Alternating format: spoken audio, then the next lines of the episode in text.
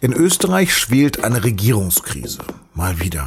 Diesmal allerdings steht statt der FPÖ die Kanzlerpartei ÖVP im Zentrum des Interesses der Öffentlichkeit und der Staatsanwaltschaft.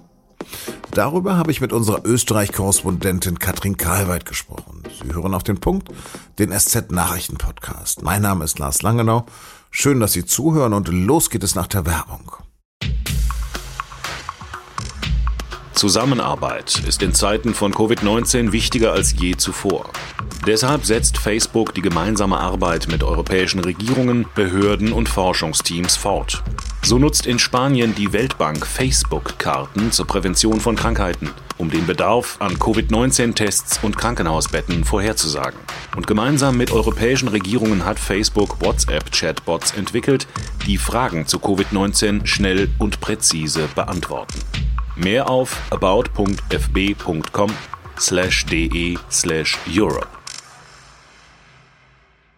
Es ist immer wieder interessant, mal in unser Nachbarland Österreich zu schauen. Dort regiert ja Schwarz-Grün mit dem gerade mal 34 Jahre alten Sebastian Kurz als Kanzler.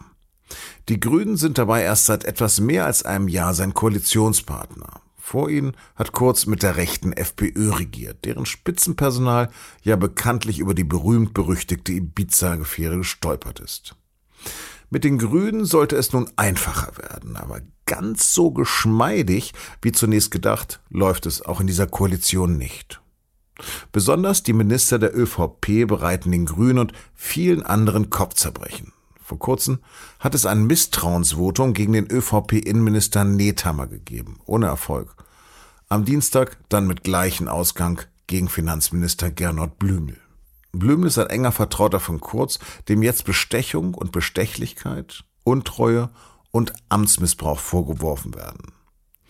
Die Wirtschafts- und Korruptionsstaatsanwaltschaft führt Blümel als Beschuldigten. Es geht da vor allem um den in Österreich ansässigen Glücksspielkonzern Novomatic. Womöglich hat der verdeckt an die ÖVP gespendet. Und es wird ermittelt, ob es im Gegenzug politische Hilfe aus der österreichischen Volkspartei für Novomatic gegeben haben könnte. Den Ermittlern liegen Chatprotokolle zwischen Blümel und dem früheren Novomatic-Chef vor, die auf ein enges Vertrauensverhältnis, Treffen und Absprachen hindeuten.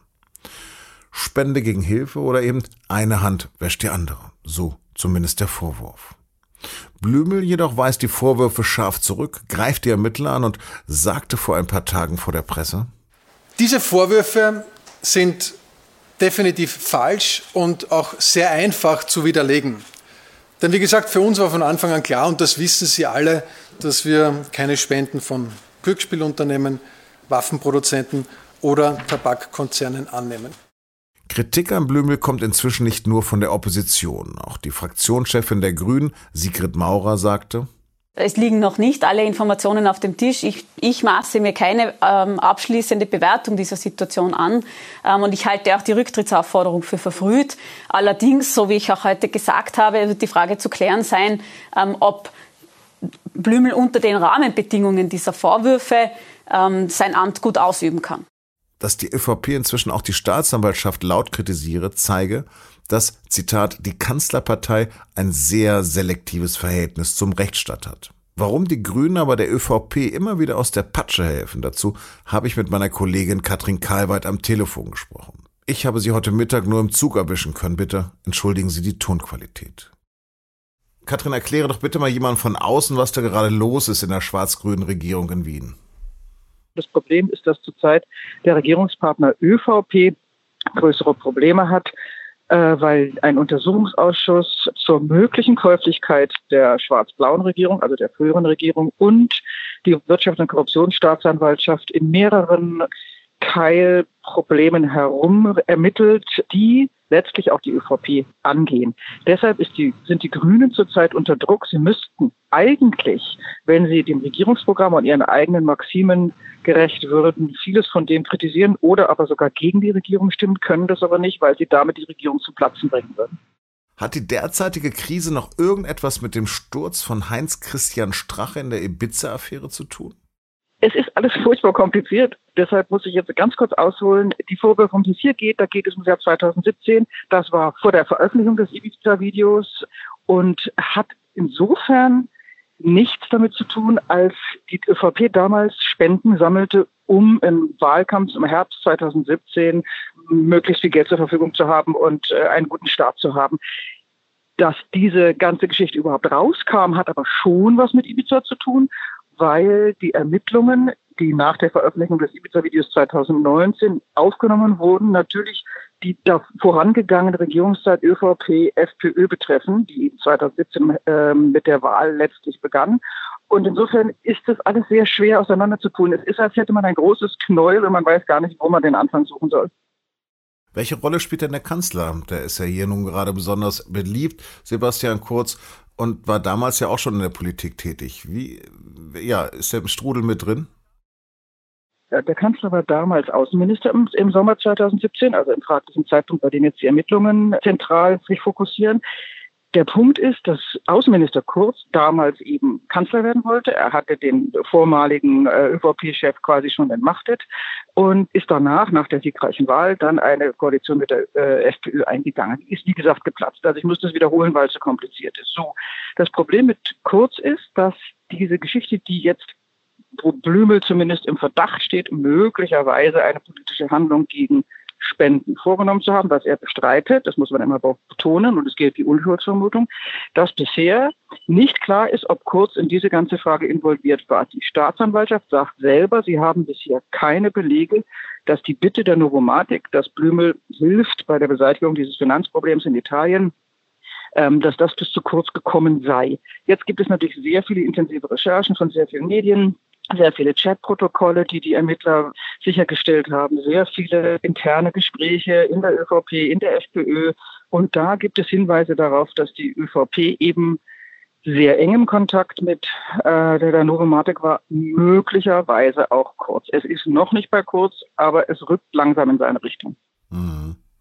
Wie lautet denn jetzt die Kritik der Grünen also an ihrem Koalitionspartner? Ist die überhaupt zu hören? Na, die Grünen haben natürlich ein wahnsinniges Problem. Sie würden gerne weiter mitregieren. Sie wollen diese Regierung nicht platzen lassen. Sie sagen, wir haben sehr viele Agenten, die wir nur in der Regierung umsetzen können. Gleichzeitig haben sie mit dem Innenminister vor zwei Wochen massive Probleme gehabt wegen einiger Abschiebungen von gut integrierten Jugendlichen, die vom Innenministerium vorgenommen wurden.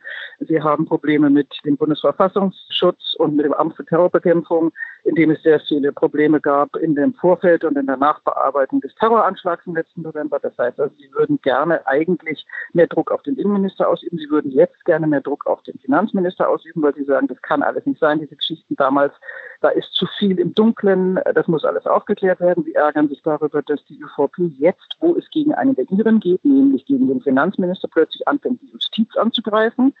Aber sie versuchen, gute Miene zum bösen Spiel zu machen, weil wenn sie jetzt gegen einen der ÖVP-Minister stimmen würden, würden sie damit den Bruch der Koalition regieren.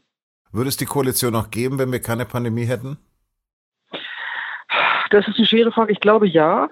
Die Pandemie hat natürlich im letzten Jahr vieles überdeckt und jetzt explodiert es sozusagen umso mehr. Die ganzen Probleme, die im Untersuchungsausschuss und bei den Ermittlungen ähm, monatelang quasi ein bisschen unter der Decke behandelt wurden, kommen jetzt plötzlich ans Tageslicht. Die Pandemie ist fast schon Gewohnheit, so zynisch das klingt. Und die Grünen und die ÖVP regieren auch ein bisschen deshalb miteinander, weil die ÖVP nicht wirklich wüsste, mit wem sonst. Und Kurz hält sich sicherlich auch deshalb ganz gerne mit den Grünen auf, weil sie der schwächste Partner sind. Sie haben auch relativ wenig Widerstand zu leisten, weil sie eben äh, stimmmäßig sehr viel kleiner sind und der Regierungspartei ÖVP nicht sehr viel entgegenzusetzen haben. Katrina, vielen, vielen Dank und gute Weiterfahrt. Danke. Das war Katrin Karlweit, normalerweise aus Wien, diesmal aus der österreichischen Pampa. Wenn Sie sich mehr für Ihre Arbeit und Österreich-Themen interessieren, kann ich Ihnen übrigens unseren Österreich-Newsletter empfehlen. Unter sz.de-österreich. OE statt Ö. Und jetzt noch Nachrichten. Die Corona-Maßnahmen wirken. Die Zahl der Neuinfektionen geht weiter zurück. Allerdings mahnt Gesundheitsminister Jens Spahn zur Vorsicht bei Lockerungen. Das hängt mit der Virusvariante zusammen, die erstmals in Großbritannien entdeckt wurde. Die Mutante gilt als deutlich ansteckender als das Ursprungsvirus und sie breitet sich auch in Deutschland immer weiter aus. Inzwischen geht jede fünfte Neuinfektion auf diese Mutante zurück, sagte Spahn. Vor zwei Wochen waren es lediglich sechs Prozent. Der Ausweg aus der Pandemie bleibt die Impfung. Und da hat EU-Kommissionschefin Ursula von der Leyen Neues mitgeteilt. Die EU hat wieder nachbestellt, diesmal bei Moderna. Der US-Hersteller soll 300 Millionen zusätzliche Impfdosen liefern. Schon am Mittwochvormittag hatte BioNTech Pfizer eine Nachbestellung der EU bestätigt, ebenfalls über 300 Millionen Dosen. Bei einem politischen Aschermittwoch musste die große Show dieses Jahr wegen Corona ins Digitale ausweichen, mit Livestream und Videoansprachen. Zwar hat Bayerns Ministerpräsident Markus Söder auch ruhigere Töne angeschlagen, auf Seitenhiebe hat er aber natürlich trotzdem nicht verzichtet. Über die Veranstaltung der Grünen sagte er, Das ist ungefähr genauso wie Tofuwurst, Veggie-Burger, theoretisch möglich, aber am Ende sinn- und geschmacklos. Und zum SPD-Kandidaten? Olaf Scholz hat eher die Begabung, Blutdruck zu senken, als ihn steigen zu lassen. Der wiederum hat auf dem SPD-Aschermittwoch nochmal was klargestellt. Auch hier haben wir ja einige Politiker, die die Pose wichtiger finden als die Tat. Aber das ist nicht der ernsthafte Umgang, den wir wirklich brauchen, wenn wir gegen eine so große Herausforderung bestehen wollen.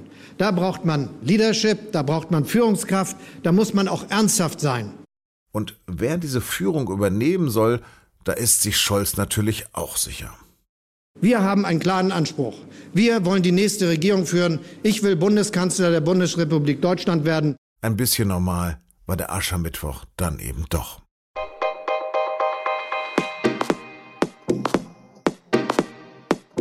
Am kommenden Freitag, den 19. Februar, jährt sich der rassistische Anschlag von Hanau. Dort wurden neun Menschen ermordet.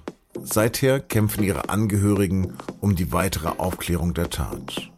Was für Fragen sie aufgeworfen haben, darum geht es in der neuen Folge unseres Recherche-Podcasts Das Thema. Den finden Sie überall, wo Sie Podcasts hören können, zum Beispiel auch auf sz.de-das-thema.